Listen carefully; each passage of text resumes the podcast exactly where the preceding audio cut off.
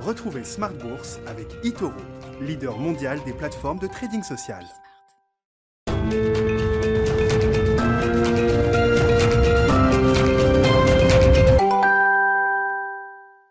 Et c'est parti pour Smart Bourse, votre double dose quotidienne de marché en direct sur Bismart. Chaque jour à la mi-journée, 12h30, 13h et le soir, la grande édition. Le grand digest de l'information économique, financière et boursière pendant une heure à partir de 18h30. Au sommaire et à la une ce soir, Elon Musk qui devient, au moment où on se parle, pour la première fois de ses 49 euh, années d'existence, il a 49 ans, euh, Elon Musk, l'homme le plus riche du monde, devant Jeff Bezos, euh, une fortune qui a augmenté de 150 milliards de dollars l'an dernier. Évidemment, conséquence entre autres de la participation que détient Elon Musk dans Tesla, 20% de, de participation. C'est sans doute l'histoire de la création de richesse personnelle la plus rapide de tous les temps. Une richesse personnelle pour Elon Musk qui avoisine désormais les 190 milliards de dollars avec encore une progression du titre Tesla de l'ordre de 4-5% aujourd'hui après 740% de performance l'an dernier.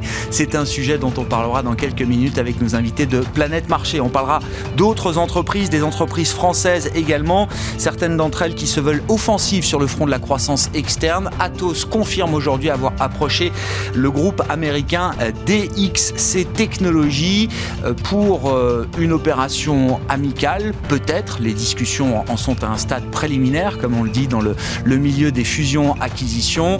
Euh, l'opération pourrait avoisiner les 10 milliards de dollars. Ce serait la plus grosse opération de toute l'histoire d'Atos et ce serait une opération majeure dans le sens où 10 milliards de dollars, c'est plus que la capitalisation boursière d'Atos aujourd'hui. Les marchés ont été un peu surpris, visiblement, puisque le titre euh, Atos a, décroché. Euh, visiblement, ce, type d'acquisition n'était pas forcément dans le radar des investisseurs. Notez au passage également Saint-Gobain, qui à l'inverse signe la plus forte hausse du CAC après avoir communiqué sur un quatrième trimestre qui s'annonce meilleur que prévu en termes de vente et une croissance interne qui euh, tournera autour de, de 6%. On parlera donc de ces sujets avec nos invités de Planète Marché dans un instant. Et puis le dernier quart d'heure de Smart Bourse chaque soir. Le quart d'heure thématique qui sera consacré ce soir au capital investissement. 2021 sera l'année de la bataille des fonds propres pour les entreprises, notamment pour les PME ETI qui ont accumulé de la dette Covid, de la dette de survie et le capital investissement. Il voit bien sûr l'occasion de prouver toute son utilité auprès des dirigeants de PME ETI. On en parlera avec un spécialiste, le président de Turen, Christophe Deldic, qui sera avec nous en direct à partir de 19h15.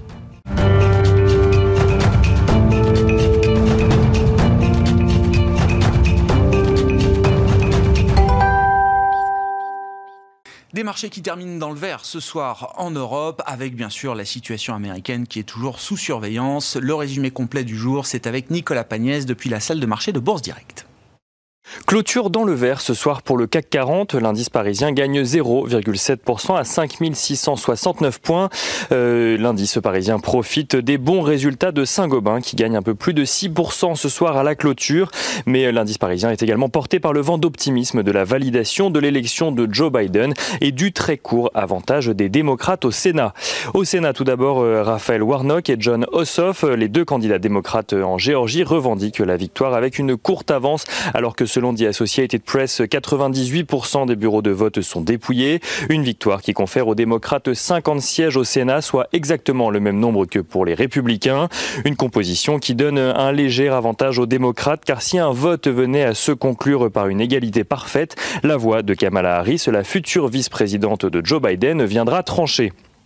L'annonce de cette victoire en Géorgie est bien accueillie par les investisseurs qui y voient le signe euh, d'une politique de relance facilitée pour Joe Biden une fois qu'il aura pris ses fonctions, même si les investisseurs gardent tout de même en tête le risque que cela puisse également engendrer, euh, plus facilement euh, des hausses d'impôts ou davantage de régulation pour les entreprises. En ce qui concerne Joe Biden, il a de son côté vu son élection définitivement validée par le Congrès. Les parlementaires ont pu revenir dans la nuit tenir leur discussion au sein du Capitole alors que celui-ci avait été envahi quelques heures plus tôt par des soutiens de Donald Trump.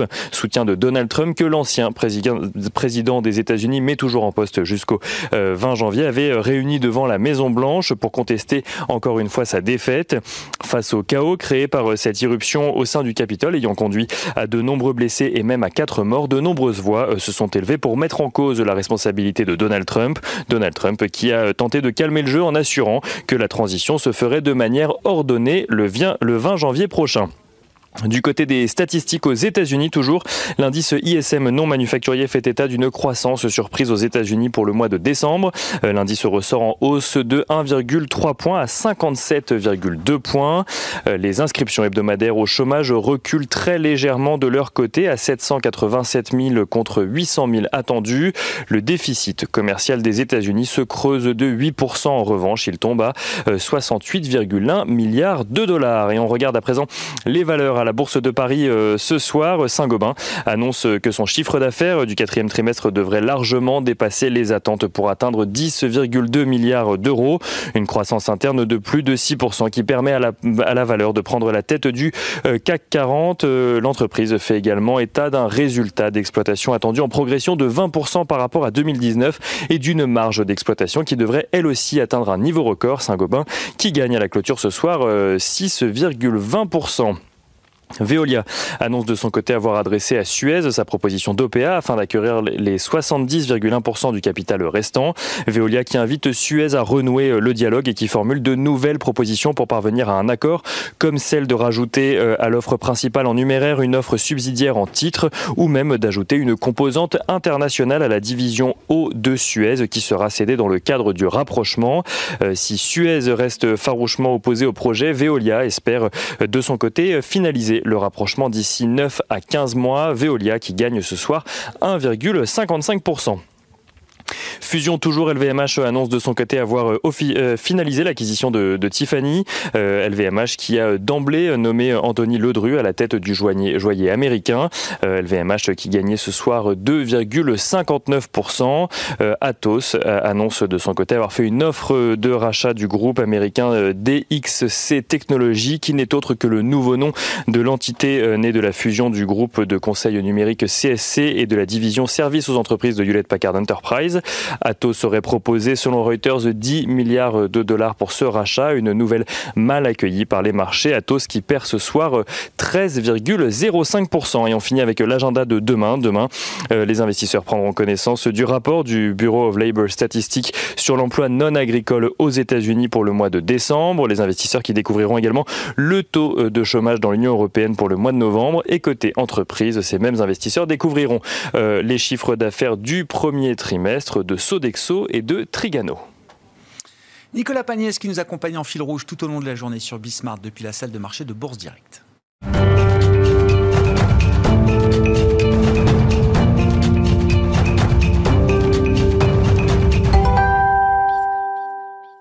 Trois invités avec nous chaque soir pour décrypter les mouvements de la planète marché. Émeric Didet nous accompagne ce soir, le directeur de la gestion de Pergame. Bonsoir et bienvenue Émeric. Bonsoir Grégoire. François Cholet à nos côtés également, directeur général de Montségur Finance. Bonsoir François. Merci d'être là. Bonsoir à tous. Et Adrien Dumas, le responsable des actions croissance de Mandarine Gestion. Bonsoir Adrien. Bonsoir Grégoire. Je commence avec vous Adrien. Vous êtes le seul autour de la table à avoir du Tesla en portefeuille. C'est le grand titre du jour. Elon Musk qui devient donc l'homme le plus riche du monde. Près de 190 milliards de dollars de fortune personnelle. Ce qui est spectaculaire, c'est la vitesse à laquelle il a créé cette fortune. Plus 150 milliards de dollars de fortune personnelle en un an, c'est sans doute dans l'histoire la création de, de richesses personnelles. J'entends la, la, plus rapide, mais enfin, il n'y a pas que lui qui s'est enrichi. Tous les actionnaires de Tesla se sont très largement enrichis au cours de l'année euh, euh, de l'année 2020. Je rappelle, plus 740% de performance pour les titres Tesla. Elon Musk euh, détient 20% de participation. Quel commentaire quand même ça vous inspire bah, Adrien Première chose, c'est que oui, dans le monde actuel, aujourd'hui, quand on est capable de repousser les frontières technologiques et de les déployer rapidement, euh, oui, on est capable, enfin, la bourse est capable de valoriser fortement euh, ce genre de ce genre d'activité. Première chose. Euh, deuxièmement, il a, oui, révolutionné un métier dans lequel il a effectivement apporté énormément d'innovation. Et puis la capacité quand même de créer, enfin, en rythme manuel cette année, il va faire un, demi million de véhicules. Voilà, c'est quand on regarde l'histoire de l'industrie automobile, ça a été fait avec une rapidité incroyable. Donc voilà, c'est un grand leader mondial et c'est surtout, je pense, qu'on sous-estime, euh, un grand leader technologique euh, dans des industries qui sont bah, les grandes industries de demain. Hein, euh, on a coutume de dire que le pétrole était l'énergie d'il y a des 30 dernières années. L'électricité risque, risque d'être l'énergie des 30 prochaines et Tesla maîtrise beaucoup de, capacités et de, connaissances sur, sur, cette nouvelle énergie. Elon Musk en tant que personne, en tant que manager et quelqu'un de très crédible aujourd'hui. Ça n'a pas toujours été le cas. Je me rappelle qu'il y a une paire d'années, une paire d'années, il y avait quand même des épisodes autour d'Elon Musk qui pouvaient effrayer les, marchés sur sa manière de prendre la parole, sur sa manière d'apparaître parfois dans certains euh, médias, sur sa manière de communiquer, sur son groupe, sur son cours de bourse, sur, euh, Twitter. Tout ça, c'est derrière aujourd'hui, euh, Adrien? Oui, donc aujourd'hui, il a gagné la stature effectivement de, de capitaine d'industrie. C'est intéressant de comparer, par exemple, le, parcours de Jeff Bezos et celui de, et celui de d'Elon Musk. Jeff Bezos a fait sa carrière dans, le monde bancaire. Euh, donc il, voilà, c'est une personne qui a une capacité à s'exprimer avec les investisseurs qui est beaucoup plus lissée, beaucoup plus euh, voilà, normée, j'ai envie de dire.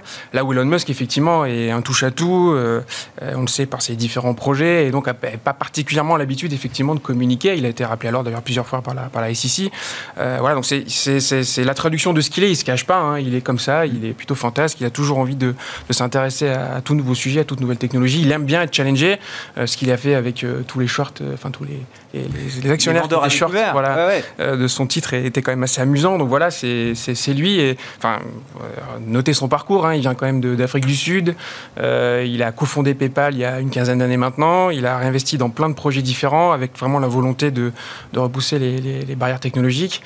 Comme il le dit souvent, sa vision est multiple planétaire. Donc euh, lui, son objectif, c'est non pas seulement de, travailler sur la Terre, mais de réfléchir à plus long terme. Donc voilà, c'est, c'est, c'est, il faut, je pense, plus de gens comme, lui sur Terre, mais c'est sûr qu'il fait avancer beaucoup de sujets.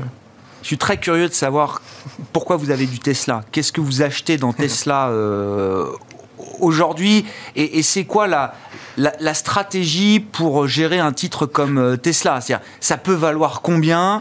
Euh, Est-ce que vous avez déjà réduit vos positions? Enfin voilà, c'est toutes les questions que j'ai envie de vous poser là, Adrien. Oui, alors euh, pour effectivement gérer la position, c'est pas évident avec euh, la volatilité du titre et le parcours. Moi, j'ai eu plutôt tendance à garder une pondération euh, assez équipondérée dans mon portefeuille, donc j'ai en permanence plutôt euh, écrété pour garder, on va dire, une position raisonnable entre 2,5 et 3 de mes portefeuilles. Vous l'avez rentré il y a longtemps Il y a un peu plus d'un an et demi, ouais. D'accord.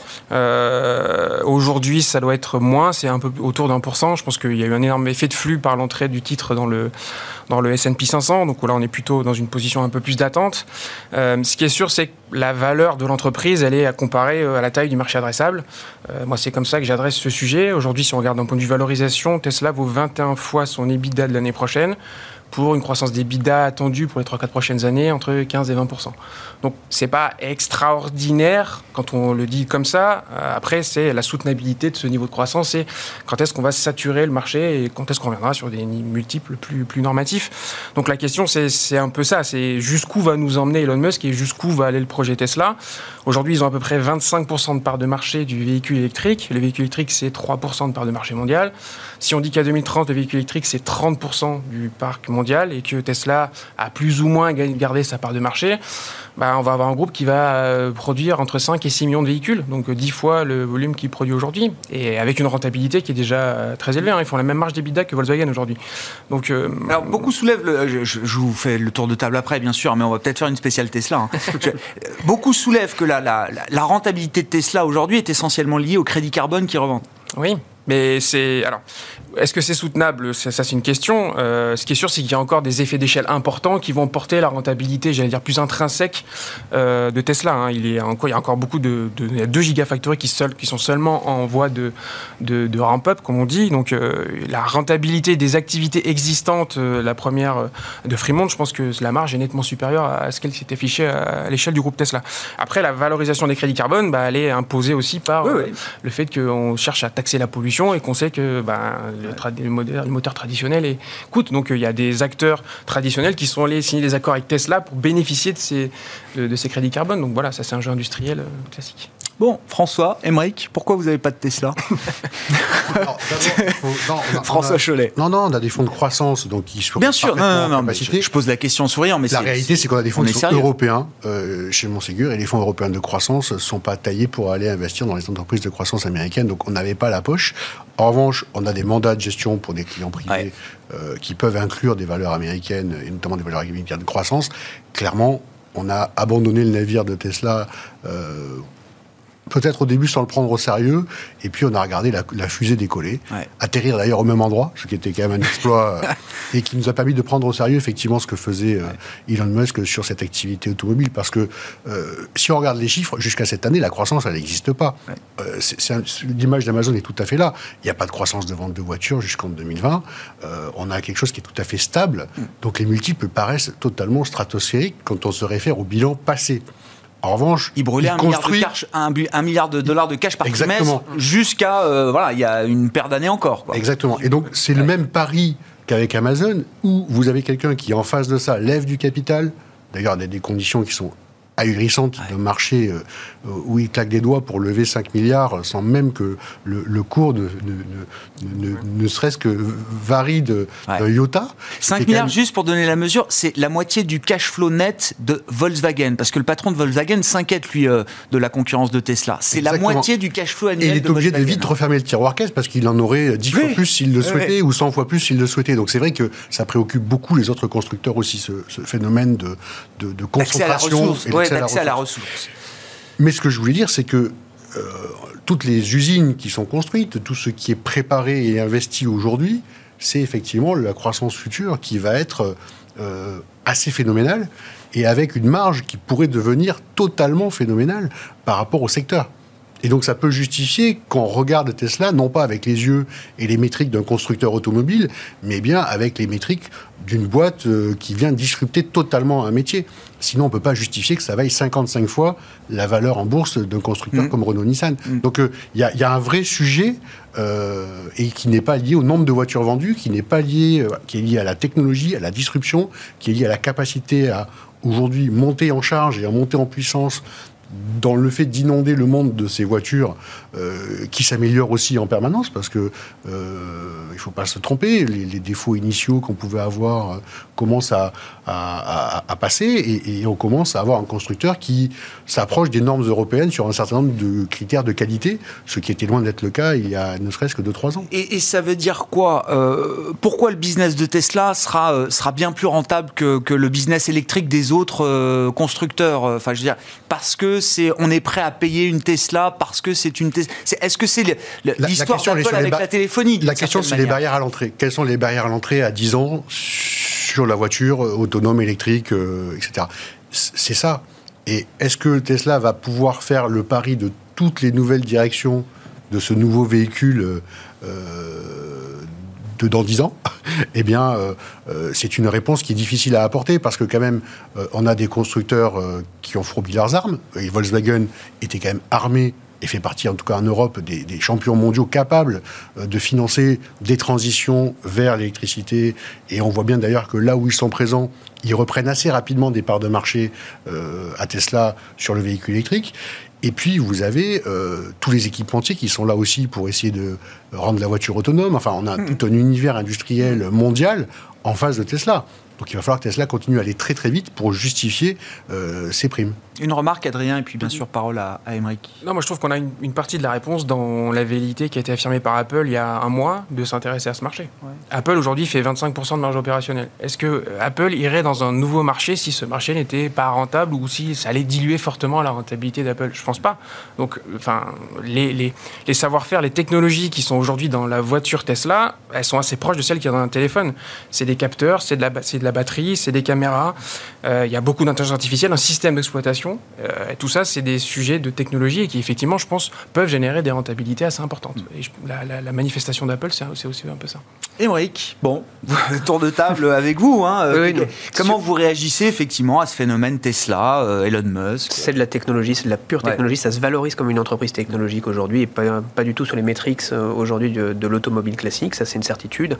On en a eu, on n'en a plus parce qu'à un moment donné, quand on fait de la gestion, il faut aussi savoir vendre. Et je vais vous dire, donner juste nous notre argument, en tout cas quand on a vendu du Tesla l'année dernière, euh, c'est aussi parce que il y a des constructeurs et il va y avoir de la concurrence. La concurrence, elle est en train de rattraper quand même un petit peu son retard. Faut savoir qu'une Tesla, ça coûte quand même euh, extrêmement cher et la concurrence est en train justement d'aller de, d'aller vite en termes d'avancée technologie. La technologie, elle existe, euh, elle est maîtrisée euh, d'une façon de maître par Tesla depuis des années, mais les constructeurs, entre guillemets, classiques, sont en train d'aller très très vite et ont investi Ils ont pris la mesure de la menace. il faut lire le patron de Volkswagen notamment, hein, qui parle d'une menace qui est encore sous-estimée aujourd'hui. Il faut qu'on aille plus vite, plus fort. Enfin, il mobilise vraiment ses troupes dans cette bataille-là. Hein. Exactement. Et sachant que c'est une technologie peut-être euh, dont certains parlent d'une technologie de transition, puisqu'on sait que plus tard, on aura éventuellement euh, la technologie de l'hydrogène, qui est une autre technologie qui est encore très chère, mais sur laquelle il y a de nombreux acteurs qui, euh, qui sont en train de s'engouffrer euh, là-dessus.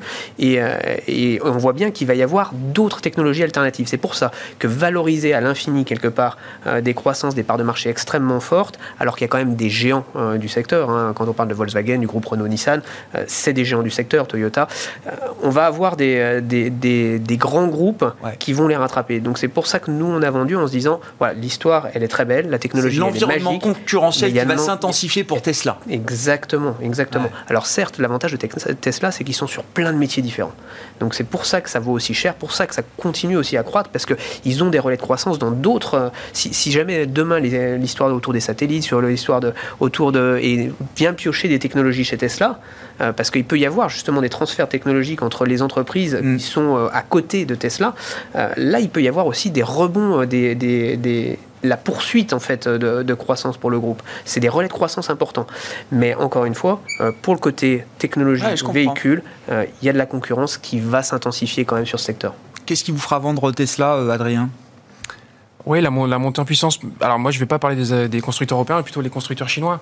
Euh, NIO, Xpeng, c'est des groupes qui sont déjà très avancés en termes de technologie, notamment sur euh, euh, le, système d'exploitation, donc l'intelligence artificielle, le, vaisseau de, la voiture. Donc oui, c'est effectivement des éléments qu'on surveille de près, notamment en termes d'évolution de part de marché. Aujourd'hui, quand on regarde le lancement du modèle Y en Chine, voilà, il n'y a, pas de quoi s'inquiéter. tout va très bien. Il y a de la demande et, Tesla est là. Et, je pense que sur la maîtrise des technologies, il y a, il y a très peu enfin, je, comprends hein, que les acteurs européens se réveillent. Moi, je pense que c'est quasiment trop tard. Euh, comparer juste la Porsche Taycan avec le, la, la, Tesla, ça devait être euh, un anti-Tesla, la réponse de Volkswagen à la Tesla. Euh, une Tesla, aujourd'hui... Donc il a raison, le patron de Volkswagen, d'être très, très inquiet. Moi, je pense. Enfin, un exemple tout, bête. Hein. quand vous avez une Tesla aujourd'hui, vous devez upgrader votre autopilote. Il y a 200 upgrades par, par an. Ça, vous pouvez le faire en rentrant chez vous, en vous pluguant sur votre Wi-Fi et, automatiquement l'autopilote se met à jour. Chez, sur le Porsche Taycan, pour faire une mise à jour, il faut aller chez votre, euh, votre, euh, votre concessionnaire. concessionnaire. Et s'il y en a 280 par an euh, pour tenir l'innovation, ça ne se fera pas. Donc voilà, c'est un exemple. Alors c'est un petit sujet, mais voilà, pour moi, je, y a, oui, il y, y a, une avance et surtout des relations avec des fournisseurs clés qui sont très avancés chez Tesla. On voit bien Tesla met une énorme pression à ses fournisseurs. Là, ils sont en train de squeezer Panasonic pour essayer de les pousser au maximum dans les retranchements sur la technologie et réfléchissent déjà à travailler avec d'autres euh, fournisseurs. C'est ça, ça leur puissance aujourd'hui. Bon, Restons dans le monde de la tech euh, avec Atos. C'est une des euh, entreprises qui est à la une aujourd'hui. Le cours d'Atos a dévissé quand même de 13%, Tout Emmerich, sur l'idée que Atos pourrait racheter alors une entreprise qui fait à peu près sa taille en termes de capitalisation boursière pour 10 milliards de dollars DXC, bon, une entreprise qu'on ne connaît pas forcément, qu'on a tous un peu découvert euh, aujourd'hui, qui n'a pas l'air forcément très bien en point aujourd'hui. Bah, c'est pas forcément un leader, c'est pas un leader en croissance, et, c'est ça qui est un peu étonnant, c'est ça que sanctionne aussi, c'est que ça fait une, 10 milliards de dollars, c'est un peu plus que la capitalisation euh, d'Atos, en tout cas ce soir. Et, euh, et, donc, on ne voit pas tellement ce qu'ils vont aller rechercher comme relais de croissance en rachetant cette, cette entreprise. Donc, c'est pour ça que le cours est sanctionné. En plus, c'est une, quand même une, euh, une offre sur une entreprise américaine. Mm. On a déjà eu quelques SS2I euh, qui ont essayé, euh, qui sont brûlés. Hein, je rappellerai Altran il y a quelques années. Donc c'est quand même des sujets où en France, on n'a pas forcément les, les, bons acteurs pour faire ce genre d'opération. Alors rechercher une société sur laquelle on ne voit pas forcément de relais de croissance, c'est pour ça qu'aujourd'hui on sanctionne le cours d'Atos. Le marché doute qu'Atos ait la capacité de... Parce que ça peut être intéressant de générer de, la valeur très rapidement. D'acheter une entreprise qu'il qu'il faut redresser. Ça peut être justement, peut-être. si, vous avez des relais de croissance très forts, très rapides, et que vous pouvez rentabiliser votre, votre, votre investissement. Là, pour le coup, on, a vraiment du mal à voir ce qui est recherche dans cette, dans cette, dans cette opération. Donc c'est pour ça qu'aujourd'hui, le cours est sanctionné et qu'on attend de voir un petit peu la réaction du management par rapport à, à, leur, à leur objectif par rapport à la stratégie derrière. Parce que là, c'est vraiment structurant. C'est pas une petite ah acquisition qui s'intègre facilement. Hein. Quand on rachète une entreprise qui fait sa taille, voire qui est plus grosse, euh, il faut avoir un vrai projet industriel derrière. Sinon, euh, sinon c'est l'autre qui, de toute façon, va, va prendre le pouvoir. Donc, euh, ça, c'est classique. Bon, le, doute sur Atos, vous partagez, François? Il y a un sujet qui est sur le métier de, ce, de cette société américaine. La moitié de son chiffre d'affaires est fait sur de l'infrastructure, c'est-à-dire sur l'anti-cloud. Ça aurait été du cloud à ces prix-là, le marché aurait mhm. salué rapidement.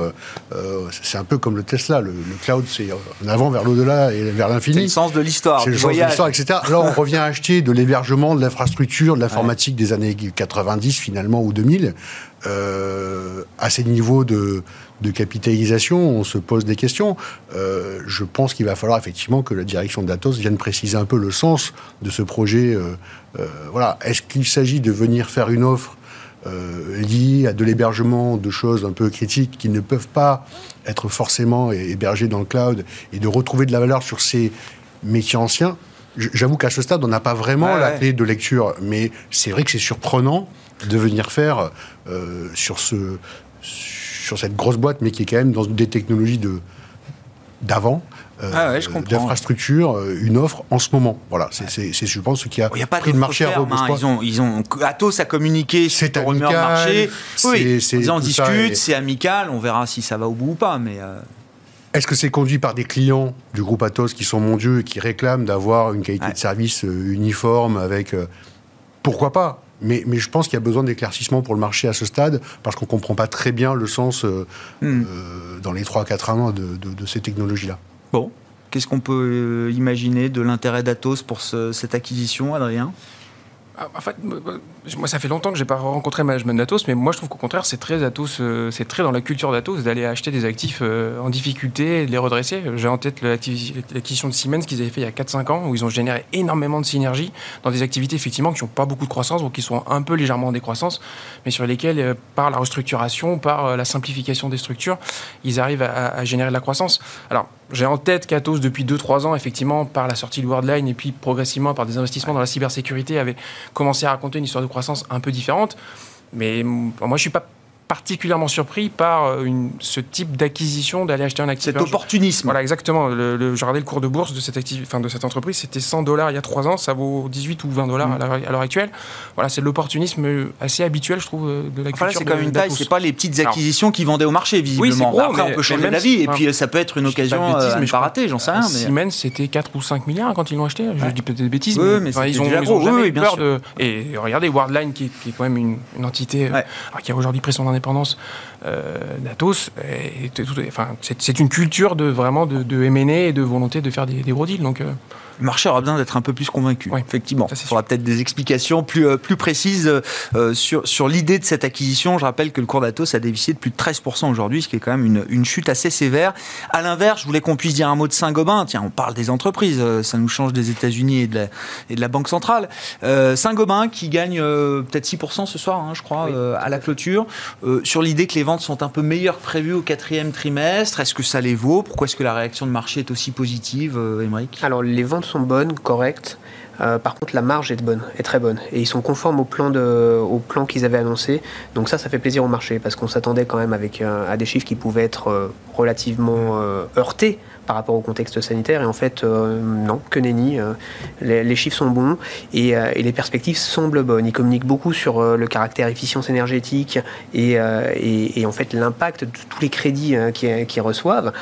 donc donc aujourd'hui, euh, on sent qu'il y a une dynamique, en tout cas beaucoup plus tournée euh, vers, vers l'avenir, vers le futur, et euh, qui est aujourd'hui, qui se traduit dans les chiffres qui ont été annoncés. Donc donc c'est pour ça que c'est un titre qui a souvent été dans les gestions mis un peu de côté, mis dans les, dans les entreprises un petit peu, bon, c'est pas cher, il y a un peu de croissance, mais c'est pas là-dessus qu'on va faire. aussi peu de cette, la, grande idée de la transition énergétique écologique qui passe entre autres par une rénovation importante des, des bâtiments. Le cours de bourse de, de, Saint-Gobain, on en parlait à midi avec un intervenant, c'est le même qu'il y a 20 ans.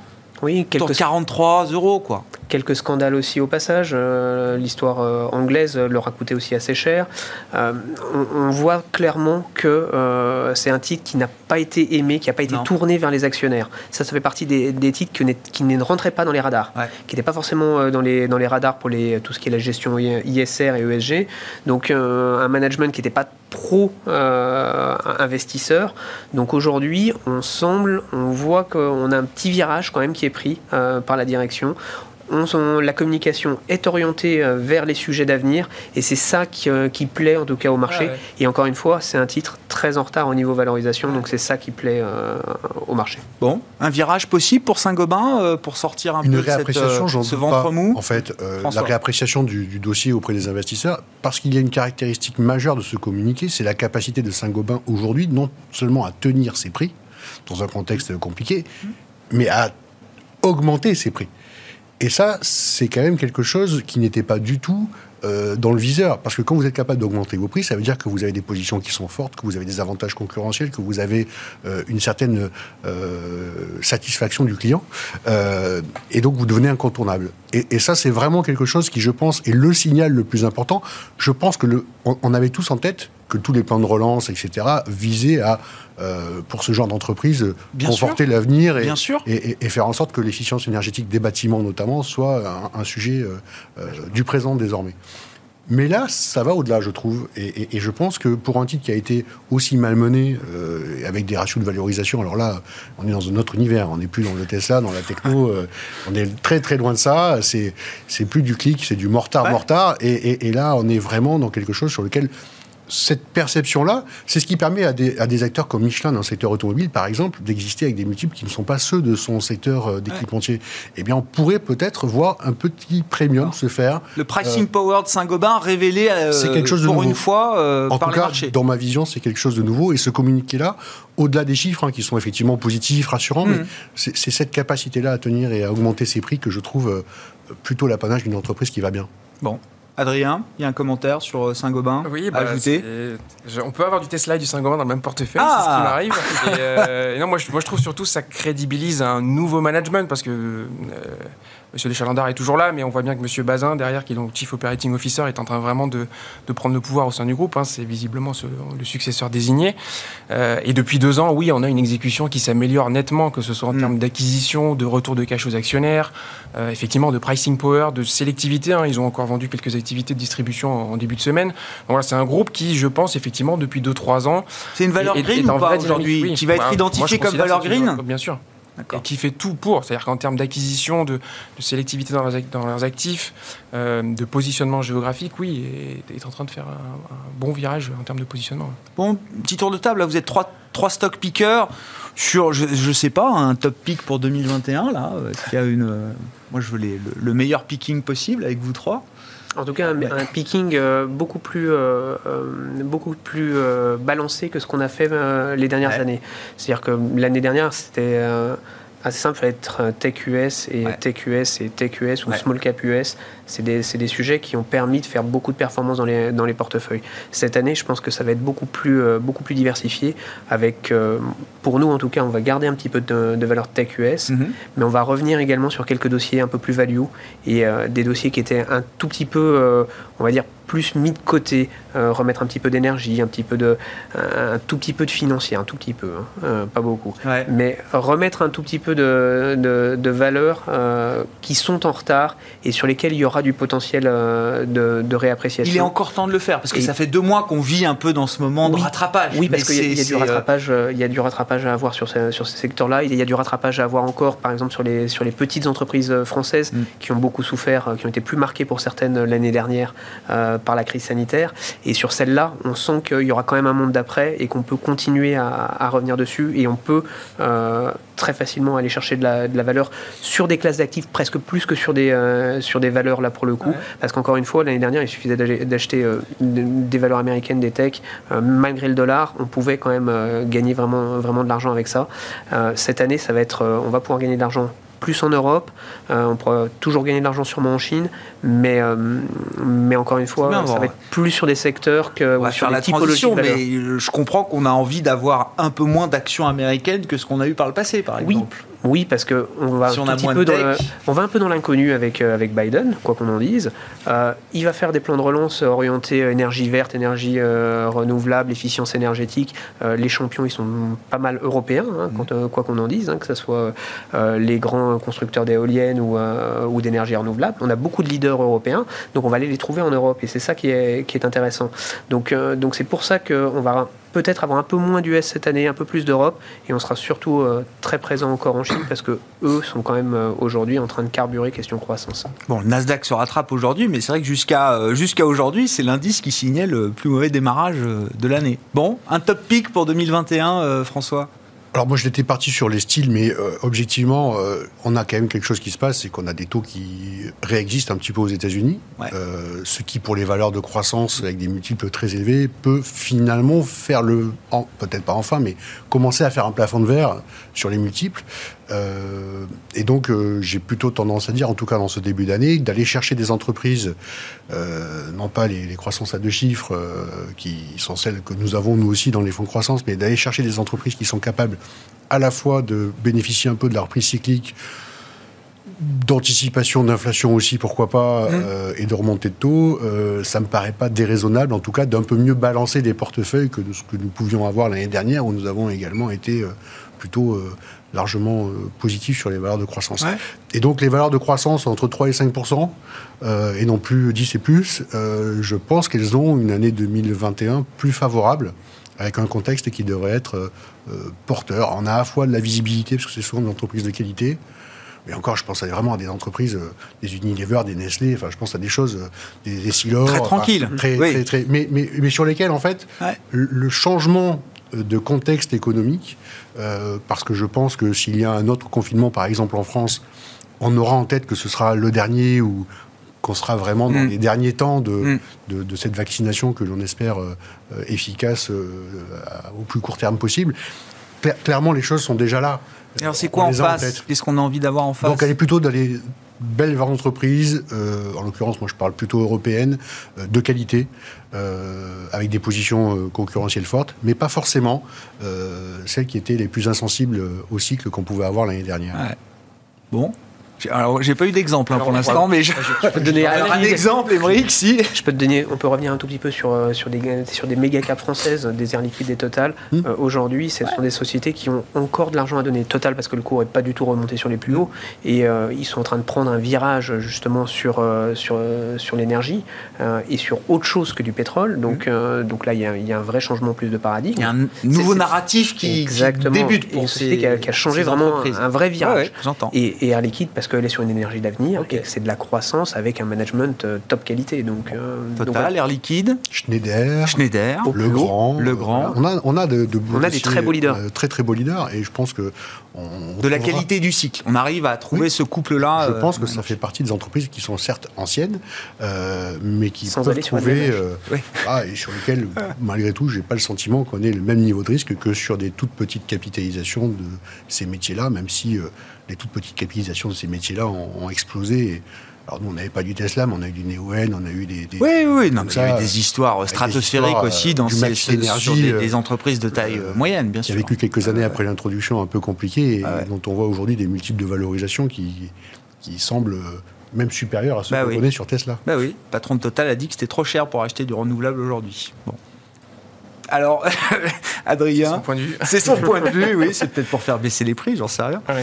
Euh, un topic, une idée Oui, euh. non, mais je rejoins. Moi, moi j'avais noté, parce que j'ai fait le travail, bah j'avais noté Essilor. Effectivement, je pense que c'est une entreprise qui, là, devant, a devant elle les trois années clés de, de, sa stratégie. Ils sont en train de, de, enfin de sortir de la guéguerre euh, en termes de Tout s'est bien intégré, là. Essilor, Luxoptica, Grand Vision aussi, ils ont racheté. Hein, non, c'est toujours pas fait. Ah, c'est toujours pas fait, Grand Vision Ils essaient de renégocier le prix, ce qui est plutôt intelligent, parce que c'est du c'est un peu comme Tiffany, hein, c'est de la, la distribution principalement physique, donc euh, post-Covid, ça, ça vaut certainement un peu moins cher qu'avant le Covid. Donc on va voir comment on va se dépatouiller de ça. Mais oui, je pense que c'est un groupe qui a, continué à avancer son leadership, à maîtriser toutes les technologies, a très bien avancé sa stratégie digitale. Mm. Donc il n'y a pas de raison qu'elle redéploie progressivement son, son business model. Euh, Schneider, on en a déjà parlé. Euh, et moi j'aime bien, plutôt qu'Air Liquide, j'aime bien ITM, c'est une petite, c'est un petit, un petit groupe anglais ah, qui fait des électrolyseurs. C'est un, peu un concurrent de McPhee, mais avec l'avantage d'adresser principalement les marchés industriels, parce qu'une grande partie de la décarbonisation, de la nécessité de combattre le réchauffement climatique, c'est de décarboner tous nos process euh, industriels comme le raffinage, euh, l'acier, tous ces métiers-là. Euh, et ils ont l'avantage d'avoir comme actionnaire Ligne 2, qui est le plus grand fabricant d'air de, de, gaz au monde. liquide, mais voilà. Et donc, du coup, d'avoir accès à un, carnet d'adresses et de clients assez important. Donc, je pense qu'ils vont, fortement bénéficier. Bon, bah, ça nous fait quelques idées pour 2021. Il nous reste quelques minutes pour dire un mot quand même des images euh, hallucinantes qu'on a tous vues hier. Euh, l'assaut, le coup de force au Capitole américain. Et à peine un haussement d'épaule des euh, marchés et des investisseurs. Émeric, comment vous comprenez cette résilience des marchés? Est-ce que les investisseurs sont complètement déconnectés de toute euh, réalité ou est-ce qu'au contraire, ils regardent euh, une réalité de manière un peu différente que les médias, par exemple, ou, que d'autres? On, voit deux choses. On voit le côté purement des images qui montrent clairement une polarisation forte dans, dans plein de, sujets, plein de domaines, euh, que ce soit d'un point de vue politique, euh, mais sociétalement parlant, euh, ce sont des choses extrêmement importantes. On, en parle beaucoup dans la polarisation des mondes, la polarisation des richesses, la, naissance des extrêmes. Ce sont des sujets qu'il faut regarder quand même et sur lesquels il faut s'intéresser parce que ça aura des impacts sur, l'environnement économique et géopolitique mondial. Donc ça, ce sont des phénomènes qu'il faut quand même regarder. sur le fait que la bourse et que les marchés ne bougent quasiment pas sur ces sujets, il euh, faut savoir qu'aujourd'hui, les marchés sont quand même sous une méga perfusion que sont les liquidités qui sont euh, abondantes. Quelque part, plus il y a de problèmes sanitaires, plus on met d'argent dans les marchés, plus euh, aujourd'hui il y a des investisseurs qui font monter les cours des, des, actifs. C'est pas surprenant que sur les images d'hier, encore une fois, pendant quelques heures, enfin, je veux dire, même sur un graphique intraday, on a du mal à voir. Euh, Alors le marché a quand même rebaissé un petit peu quand même, sur, sur, sur, la fin de séance aux États-Unis, mais, euh, mais les images étaient, très, étaient, record, quoi. étaient violentes, ça c'est sûr. Et on euh, arrive à comprendre qu'aujourd'hui, dans la manière dont fonctionnent les marchés, de, dans les forces qui guident les marchés, aujourd'hui c'est vraiment des flux, des flux qui sont aujourd'hui une fois qu'ils sont lancés le matin, on voit beaucoup de flux qu'on a du mal à arrêter, que beaucoup d'événements ont du mal à arrêter quand il arrive des catastrophes. Donc ça c'est un événement de marché, mais finalement le flux est lancé et, et c'est vrai qu'on a on ne voit pas euh, ce qui peut euh, mettre à mal ces flux pour le moment. Et, c'est des logiques euh, sur lesquelles on ne peut pas aller actuellement. Il y a ces flux-là, il ne faut pas lutter. Bon, je ne sais pas si la démocratie américaine a tremblé hier, mais les marchés n'ont pas tremblé, François. Bah, les marchés sont à Wall Street, là on était au Capitole, et je crois que les marchés ne regardaient pas du tout ça de la même façon.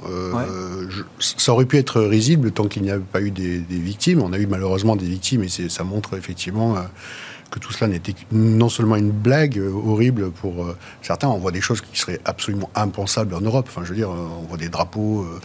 Au-delà des images, ça pose des questions. Est-ce que la démocratie fonctionne? Est-ce que la chaîne de commandement est, est, en, en, fonctionnement aujourd'hui? Enfin, C'est des questions. on a vraiment les deux impacts. Et, et, et a raison. Le, seul graphique. Corporate américains, ils prennent ça très au sérieux quand même. Hein. Quand on voit tous les communiqués de presse des patrons des associations de business américaines, euh, ils comprennent que c'est pas optimal comme fonctionnement pour leurs activités. Hein. ça va rester ce schisme dans, dans, l'Amérique et dans le peuple américain. Il, nouveau. il, a été créé, il a été accentué par cette euh, mandature et clairement, je, pense que ça va durer quelques années et qu'il sera difficile à, combler, en tout cas difficilement dans un contexte euh, d'aussi forte tension économique entre ceux qui ont bénéficié de cet afflux de liquidités et de l'augmentation de leur patrimoine et de leur épargne et les autres qui sont dans une situation extrêmement difficile. Et cet écart-là, il est extraordinairement criant et je pense qu'il n'est pas à la mesure de ce que l'on peut percevoir nous en Europe, malgré les difficultés que l'on perçoit chez nous euh, dans ce contexte. Et ça justifie une prime de risque sur les actifs américains, par exemple, ou en relatif, ça reste le pays le plus sûr du monde, le plus profitable La meilleure monde corrélation des marchés financiers depuis maintenant de nombreux trimestres, c'est la parallèle entre les cours de bourse et les liquidités injectées par la somme des banques centrales sur la planète. Et, et, et c'est absolument imparable, c'est déconnecté y compris de la vie économique. Et je crois que la plus mauvaise nouvelle qu'on pourrait avoir au niveau des marchés cette fois-ci, c'est lorsqu'au contraire l'économie repartira, ira mieux, et où on commencera à changer la dérivée seconde des injections de liquidités sur les marchés. Parce que c'est là que ça va se produire la difficulté. On a vécu déjà un exercice euh, d'échauffement en 2018, euh, et il faut s'en souvenir, on a vu quel impact cela faisait lorsque la Réserve fédérale arrêtait les politiques non conventionnelles et remontait un petit peu les taux. on n'y est pas. Mais clairement, les mauvaises nouvelles aujourd'hui pour les marchés, c'est des bonnes nouvelles. Bon, personne n'est surpris alors finalement que les marchés aient à peine haussé les épaules hier pendant ces heures de, de chaos autour du Capitole. Adrien? Non, c'est, j'allais dire, c'est l'organisation aussi de la présidentielle américaine qui est toujours un peu étonnante. C'est-à-dire qu'on vote pour quelqu'un début novembre, après on, valide le vote euh, euh, début décembre, et finalement il rentre en fonction qu'en janvier. Donc il y a ces deux mois de transition qui sont toujours un peu perturbants. Alors je, note, hein, effectivement c'est dramatique pour certaines personnes malheureusement, mais j'avais envie de dire, est-ce que vous attendiez autre chose comme sortie de la part de Donald Trump? Voilà, il est pugnace, il va au bout des choses, il ne comprend pas pourquoi il a perdu cette élection, et donc il va jusqu'à jusqu'à ce qu'on a vu hier. Donc, Bon, c'est effectivement c'est malheureux, mais je, oui, je, pense qu'effectivement c'est réversible. Enfin, une mandature Biden peut permettre quand même de euh, parce que des investisseurs étrangers, tout le monde n'a pas la même expérience de la démocratie que nous en Europe ou qu'aux États-Unis. Hein. Euh, je veux dire, il y a des pays qui sont de très jeunes démocraties, qui ne sont pas des démocraties. C'est aussi des investisseurs qui regardent les États-Unis. Euh. Bah, j'ai presque envie de dire, passer d'un président républicain, un président démocrate, ça peut peut-être aider à pacifier un peu les choses. En tout cas, avec une volonté de redistribution qui semble un peu plus forte, euh, notamment sur la couverture santé, notamment sur euh, la hausse des, la réhausse des taxes, mm. la taxation pour pas mal d'industries américaines. Donc, voilà, ça sera un exercice de communication pour effectivement essayer de pacifier tout ça. Mais je, note effectivement, je suis assez d'accord, il y a un schisme profond qui s'était déjà marqué déjà pendant le mandat de, Barack Obama. Hein. Enfin, tout ça est en train de, l'Amérique se sépare effectivement en deux de manière assez, assez, importante. Un mot encore, Émeric? Non, non on, voit, on, voit, on voit clairement que euh, normalement avec Biden au pouvoir, on doit quand même avoir un assainissement de la géopolitique internationale. Et vu ce qu'on a connu pendant, pendant les quatre dernières années aux États-Unis, ça peut quand même pas faire de mal d'avoir au moins cette période de transition, si c'est une période de transition, parce qu'il ne fera pas deux mandats. Euh, en tout cas, ça peut améliorer euh, la géopolitique internationale et ça, ça fait pas de mal aujourd'hui. Je crois qu'il a plus de compte Facebook et de compte Twitter, là, euh, Trump. Visiblement, il a l'air d'être privé de, privé de réseaux sociaux pour les quelques jours qui lui restent euh, à la Maison-Blanche. Merci beaucoup, messieurs. Merci d'avoir été avec nous ce soir dans Planète Marché, dans euh, Smart Bourse sur Bismart. Émeric Didet, Pergame, François Cholet, Montségur Finance et Adrien Dumas, Mandarine Gestion.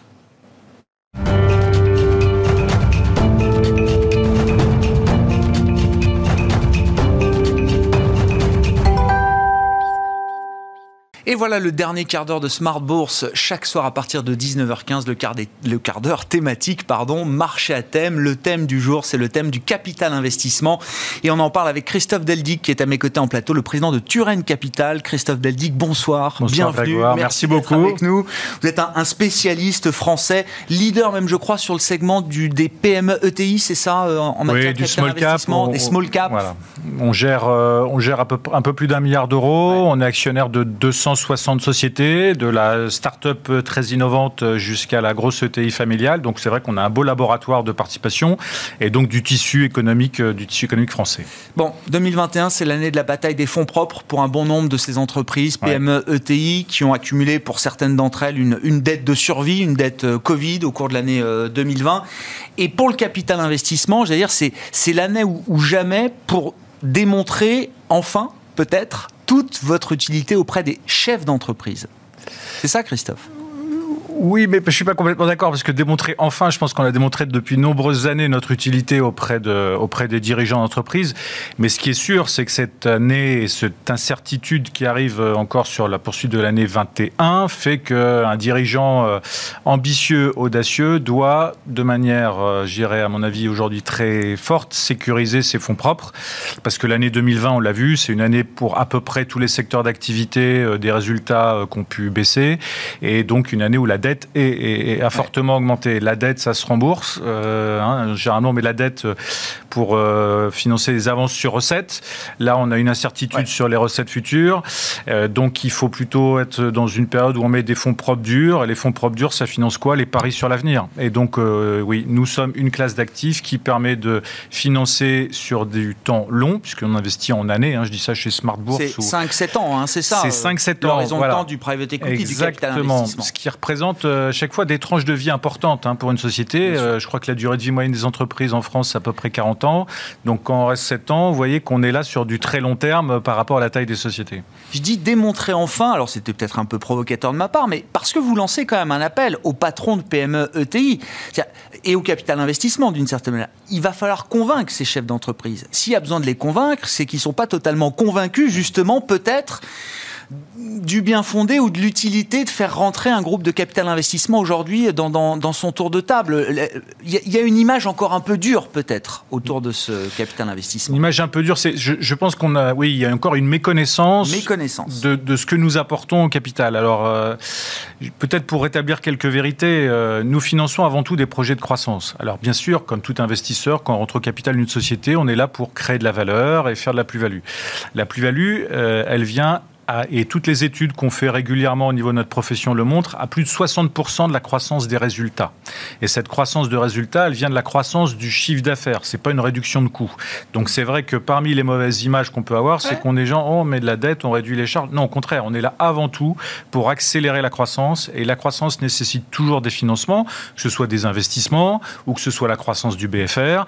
Et donc pour ça, il faut des ressources longues. Et quand on accompagne les sociétés, voilà, c'est pour financer ce pari-là. Et nous, ce qu'on cherche, c'est plutôt plutôt d'accompagner avant tout des dirigeants ambitieux, avant tout motivés par la croissance. Et c'est vrai que beaucoup des dirigeants d'entreprises familiales ont ou avaient, parce que je pense que c'est en train de changer et l'année 2021 va aider là-dessus, plutôt en premier moteur la pérennité de l'affaire, de leur affaire, qui bien souvent ils ont peut-être même hérité de leurs parents et qu'ils ont vocation à transmettre plus tard. Donc une, dimension plus forte de pérennité que de la croissance. Et la pérennité, ok, sauf que quand vous traversez une année comme 2020 où potentiellement vous avez perdu 20 ou 30% de votre chiffre d'affaires, ben vous avez mis en danger votre premier moteur qui est la pérennité. Qui disait pérennité, il dit aussi indépendance, d'être tout seul, de ne pas faire entrer des étrangers au capital. Voilà. Et donc là où je pense qu'en effet les choses doivent changer et où notre euh, métier doit contribuer à accompagner les dirigeants là-dessus, c'est de dire on va vous mettre les fonds propres pour faire de la croissance, et c'est la croissance qui vous rendra pérenne. Voilà. Au-delà du discours, comment on les convainc concrètement, euh, Christophe? C'est plus que du capital que vous apportez? Oui, on apporte beaucoup plus que des capitaux. C'est un accompagnement, euh, j'irai au quotidien. On est membre soit de conseils d'administration, de conseils de surveillance, de comités stratégiques. Ça dépend des, des, des, des sociétés, de leur mode de gouvernance. On est on ne prend pas la place des dirigeants. On est à côté d'eux pour les soutenir et d'être là pour tout ce qu'on appelle les événements un peu stratégiques, que ce soit une acquisition, le financement d'un investissement, un recrutement d'une personne clé. Et puis on brise un peu cette solitude pour aussi apporter notre input, nos idées sur, euh, bah, regardez, votre marché évolue de telle manière, vous êtes comme ça dans le marché. Finalement, on se rend compte que beaucoup des dirigeants qu'on accompagne connaissent assez mal leurs concurrents et leur marché. Ils sont au quotidien au turbin, mais ils n'ont pas mmh. forcément une vision euh, d'un marché qui évolue. Et on leur donne aussi cet éclairage-là et notre vision. Et c'est ça ça fait ce qu'on appelle l'affectio societatis, hein, l'envie de faire des choses ensemble au niveau de la croissance qui nous permet de, qui nous permet d'avancer. Le private equity, alors euh, Turen Capital, mais vous êtes le, représentant du capital investissement euh, euh, aujourd'hui dans, ce, dans ce studio, Christophe Deldic. Vous avez les munitions pour répondre aux besoins de fonds propres des PME, ETI qui vont avoir besoin de ce capital? Oui, on a les munitions, et c'est là aussi où il faut être clair vis-à-vis des dirigeants. Nous avons les munitions pour pouvoir accompagner des projets de croissance. Le sujet est plutôt de continuer à convaincre les dirigeants de dire aujourd'hui, euh, regardez ce qui se passe, vous avez dû prendre des PGE un peu en catastrophe, que vous laissez même parfois sur votre compte euh, en prudence parce que vous n'avez pas de visibilité passer à l'étape du dessus, renforcer les, fonds propres ou quasi-fonds propres sur des ressources longues, à une maturité 6, 7, 8 ans. Donc on a déjà des munitions, puisqu'on lève à peu près 20 milliards d'euros, c'est la profession, et c'est le montant qu'on investit. Hein. On a investi 20 milliards d'euros. On accompagne, si je prends toute la profession, hein, je donne les chiffres de, de, France Invest, il y a à peu près 7000 entreprises en France qui ont, accompagné, qui ont ouvert leur capital. Et on fait à peu près 2300 opérations par an sur les 2-3 dernières années. Ça veut dire 6, opérations capitales par jour, dimanche inclus. Donc, non, mais ça veut dire que ce métier, il, est, il a été très démocratisé également. Il y a une dynamique permanente. Voilà. Et les dirigeants n'ont peut-être pas non plus cette vision du poids qu'on représente aujourd'hui dans l'économie. Et on montre, chiffres à l'appui, que les sociétés que nous accompagnons grandissent plus que les autres, embauchent plus que les autres, et donc créent plus de valeur que les autres sociétés non, non accompagnées par des actionnaires professionnels. Donc 2021 nécessite nécessité fera loi de toute façon pour beaucoup de dirigeants. Mais au-delà de ça, c'est aussi un contexte qui est assez propice pour euh, mener des démarches audacieuses de croissance externe. Puisque quand des secteurs sont compliqués, bah, c'est une tentation aussi de se dire je vais en profiter pour, pour faire une opération de croissance externe d'ouvrir mon capital pour me permettre d'aller plus vite et que cette crise puisse se transformer même en opportunité. Quelle grille de sélection vous appliquez, vous allez appliquer pour cette année 2021 euh, C'est que des boîtes qui ont des perspectives de croissance Parce qu'il y en a beaucoup là qui sont dans des situations très difficiles, qui n'avaient pas forcément beaucoup de perspectives de, de, croissance avant la crise, qui en ont peut-être encore moins euh, aujourd'hui. Est-ce que ces boîtes-là, il faut les laisser sur le, le, le côté de la route ou est-ce que non, il y a aussi euh, un capital investissement pour ces entreprises? Chez Turen, on est dans différents euh, types de véhicules. On a des fonds euh, régionaux euh, généralistes et des fonds sectoriels. Donc, on, je prends deux secteurs sur lesquels on est très investi. Le secteur de la santé, qui a montré toute sa résilience sur l'année 2020. Et là, on accompagne des dirigeants qui veulent croître sur un marché qui est déjà porteur. Mhm. Mais on est aussi très investi. Je prends un exemple qui s'ouvre beaucoup d'un secteur qui s'ouvre beaucoup, pardon, c'est celui de l'hôtellerie. Donc, où on est très investi. On est propriétaire de 43 hôtels. Et bien que la conjoncture soit compliquée, on continue à investir. Mardi, on a acheté un hôtel en plein centre de Strasbourg, ah entre la gare et la cathédrale, au moment où le Parlement européen est fermé et où les taux d'occupation sont catastrophiques dans les hôtels, y compris à Strasbourg, et eh ben nous on investit et on croit que à moyen terme, pour dire dès 2022, euh, on aura euh, en effet fait un investissement intelligent. Le critère numéro un, il n'a pas changé entre 2020 et les années précédentes, c'est le dirigeant, le profil du dirigeant qu'on accompagne. Est-ce que c'est un dirigeant qui porte un projet de croissance ou est-ce que c'est un dirigeant qui est plutôt euh, frileux, qui veut gérer l'existant et pas prendre trop de risques? Et notre critère, c'est d'accompagner un dirigeant qui est motivé par la croissance. Même sur un marché compliqué, on arrive à, générer des opérations créatrices de valeur pour finir, si on se place du côté de l'épargnant, investisseur, euh, de, vos clients euh, privés, alors euh, private equity était une classe d'actifs, hein, si je la définis comme ça, souvent réservée aux institutionnels ou aux grands fonds. Est-ce que ça change? Est-ce que l'épargnant français, qui a accumulé beaucoup d'épargne, nous dit-on, est-ce qu'il a accès aujourd'hui plus facilement à ce type d'investissement? Oui, et c'est un de nos challenges dans notre profession sur l'année 2021. Euh, euh, je crois que les épargnants veulent s'intéresser de plus en plus à notre classe d'actifs pour deux raisons. Un, on a une rentabilité qui est, qui est, qui est bonne, qui est performante, meilleure que les autres classes d'actifs, même si, comme on reste sur du temps long, on ne donne pas une liquidité euh, comme on peut l'avoir. Il faut accepter cette moindre liquidité. Cette moindre liquidité, mais on est des investisseurs sur des PME dans les territoires, et beaucoup d'épargnants de la, performance financière, on ressent qu'ils veulent aussi donner du sens à leur épargne. Et nous, chez Turenne, on a créé un véhicule spécifique là-dessus, qui s'appelle, euh, qui est une société Sélection et Opportunité, qui fait ça, qui investit dans des PME et des ETI dans les territoires et donner accès euh, directement à l'épargnant direct à cette classe d'actifs. Oui, c'est un de nos challenges. On y travaille et il y aura beaucoup de choses en 2021. Et l'air du temps a changé. Le, client qui veut mettre du sens, hein, pour dire les choses simplement, il est prêt à accepter en contrepartie effectivement des horizons de temps plus longs et une moindre liquidité. Oui, nous c'est ce qu'on voit depuis, euh, depuis, les derniers mois, c'est qu'on a une demande de plus en plus forte pour être investi dans le, dans le non-coté. Voilà. Qui est aussi moins volatile que le côté. Hein. Donc euh, on, est, on est moins liquide, mais on a une performance plus régulière. Et puis c'est plus concret, c'est pour, pour, les, pour les épargnants. Donc on a cette demande. À nous de créer aussi dans la métier les véhicules qui permettront de, de, mieux flécher cette épargne directement au capital des sociétés. Merci beaucoup euh, Christophe d'être venu nous Merci voir. Christophe Deldic, vous êtes président de Turenne et vous l'aurez compris, vous avez une casquette France Invest aussi, euh, Christophe. Hein, je dis pas de bêtises. Merci. Merci beaucoup d'avoir été avec nous ce soir dans le quart d'heure thématique de Smart Bourse consacré, vous l'avez compris, au capital investi voilà pour Smart Bourse ce soir. On se retrouve demain en direct à 12h30 sur Bismart.